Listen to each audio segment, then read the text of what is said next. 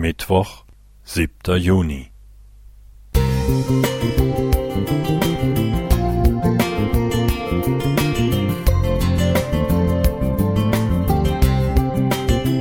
Ein kleiner Lichtblick für den Tag.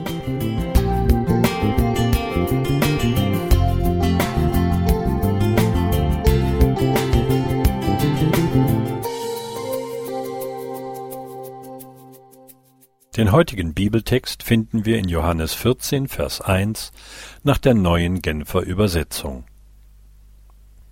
Lasst euch durch nichts in eurem Glauben erschüttern, sagte Jesus zu seinen Jüngern. Vertraut auf Gott und vertraut auf mich. Die Welt, die wir kennen, gerät immer mehr aus den Fugen.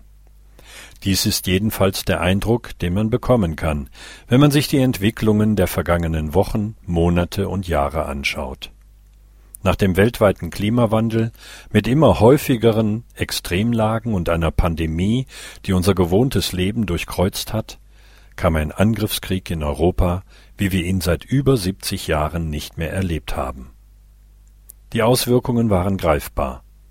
Die Preise stiegen auf breiter Front, die Furcht ging um, dass manche Nahrungsmittel knapp werden, und es kamen immer mehr Menschen, die fluchtartig ihr Zuhause verlassen mussten und bei uns eine sichere Bleibe suchten.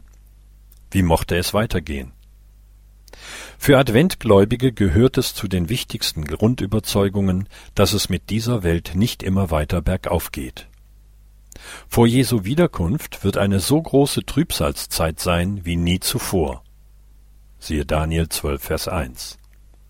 Doch bisher war das für viele reine Theorie, vielleicht sogar nur Fiktion. Zum ersten Mal ist diese Bedrohung für viele in realere Nähe gerückt.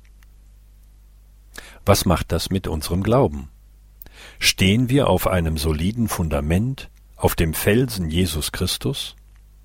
Wissen wir uns auch in den größten Schwierigkeiten in seiner Hand geborgen?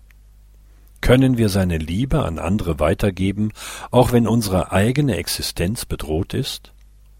Warten wir auf unsere Heimat im Himmel, auf die Wohnungen, die Jesus für uns vorbereitet hat? Vielleicht ist der ganze Spuk in der Zwischenzeit auch wieder vorbei und wir haben unser gewohntes Leben wieder.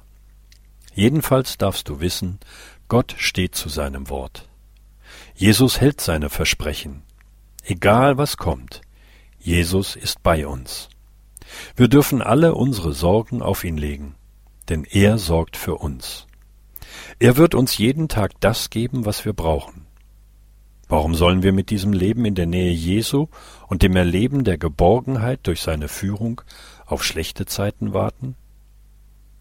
Martin Wanicek Musik